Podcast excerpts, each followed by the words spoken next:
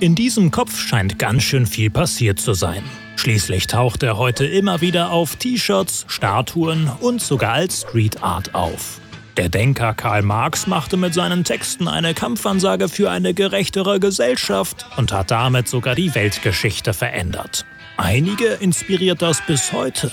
Wie aber hat ein scheinbar normaler Teenager aus Trier das geschafft?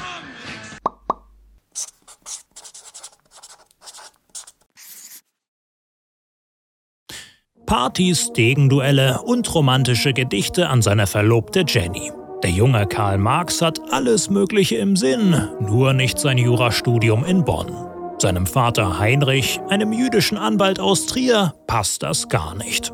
Der schickt seinen Sohn also kurzerhand ins Prüde Berlin, um dort weiter zu studieren. Schließlich soll er einmal in seine Fußstapfen treten. Aber der 18-Jährige hat seinen eigenen Kopf, sagt man heute. Statt Jura zieht Karl die Philosophie Hegels in den Bann. Der Deutsche hatte als erster Theorien für einen sozialen Staat aufgestellt, Freiheit und Bildung für alle spielte dabei eine ganz große Rolle. Und die Realität?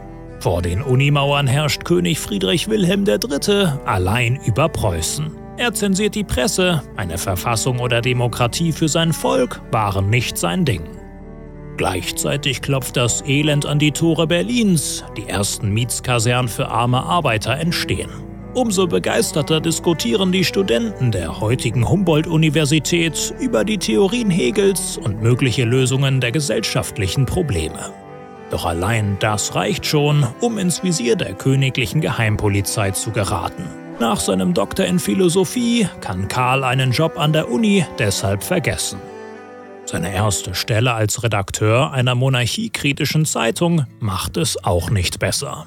Er schreibt immer wieder über das Elend der Arbeiter in Preußen und erhofft sich schon früh eine Revolution, die von ihnen ausgeht. Immer wieder werden die Artikel zensiert und 1843 dann sogar die ganze Zeitung verboten. Karl wird also arbeitslos und muss vor der Zensur fliehen. Gemeinsam mit seiner Frau Jenny geht er deshalb nach Paris. Die Stadt an der Seine ist eine intellektuellen Hochburg. Hier kann er erstmal wieder gesellschaftskritische Artikel veröffentlichen und offen mit Gleichgesinnten über sozialistische und demokratische Gedanken diskutieren. Vor allem aber scheint einer so zu ticken wie er, Friedrich Engels. Der deutsche Industriellensohn kennt das Elend der Arbeiter seit Kindertagen und möchte etwas daran ändern. Engels journalistische Reportagen über die Armut der britischen Arbeiterklasse beeindrucken Karl so tief, dass er beginnt, sich in Theorien über Wirtschaft und Politik einzulesen. Von Großbritannien aus wälzt die Industrialisierung zu dieser Zeit ganz Europa um.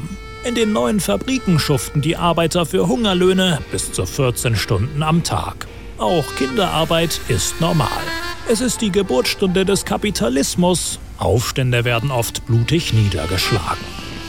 Und auch für Karl wird es wieder eng. Wegen seiner journalistischen Artikel lässt ihn die preußische Regierung aus Frankreich ausweisen. Aber aufhören scheint nicht in Frage zu kommen, denn Karl will die Situation der Schwächeren verbessern, so interpretiert man es heute. In Brüssel gestrandet, bringen er und Friedrich ihre Gedanken zu Papier. Beide waren gemeinsam hierher gezogen, längst ist eine tiefe Freundschaft entstanden. Die beiden Männer halten eine Revolution für unausweichlich, in der sich Arbeiter und die herrschende Klasse gegenüberstehen.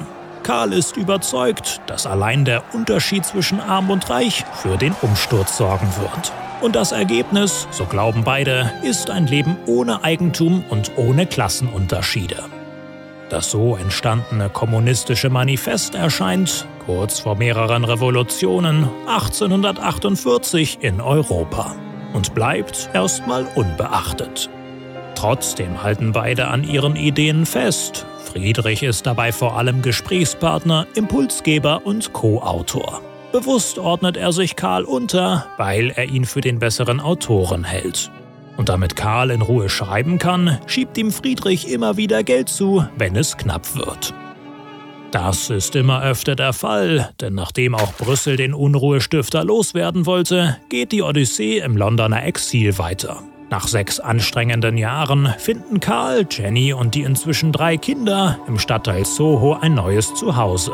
Seuchen, Überbevölkerung und Armut. Immer wieder ist die Familie krank und oft haben sie nur das Nötigste zum Leben.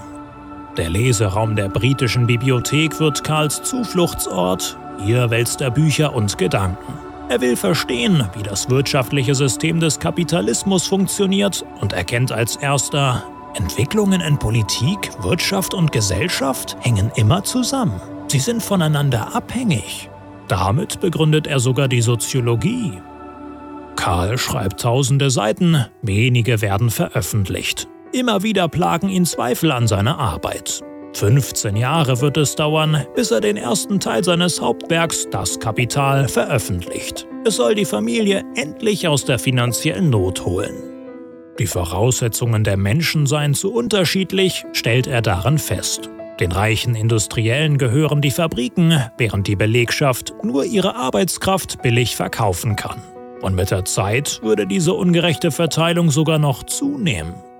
Doch das Buch ist ein Flop. Wieder ist es Friedrich, der seinen Freund vor dem finanziellen Ruin rettet, indem er Anteile der Firma seines Vaters verkauft. Als Karl 1883 an einer Kehlkopfentzündung stirbt, ist es ebenfalls Friedrich, der die letzten beiden Bände von Das Kapital vollendet und veröffentlicht. Ohne seinen Freund Friedrich hätte es das Werk von Karl wohl nie gegeben, weiß man heute. Karl konnte die geschichtlichen Entwicklungen nicht mehr miterleben, aber es war sicher nicht in seinem Interesse, dass einige seine Ideen missbrauchten. Regimes wie das der Sowjetunion und der DDR bauten eine Art Scheinsozialismus auf, mit dem sie ihre Bevölkerung unterdrückten und verfolgten. Bis heute gibt es keinen sozialistischen Staat, der die Freiheit für alle, die Marx sich so sehr wünschte, erreicht hat. Du willst einen Deep Dive zu Kommunismus und Sozialismus? Dann klick hier. Und eine weitere spannende Biografie ist hier ebenfalls verlinkt. Bis zur nächsten Inspiration. Der Biograf.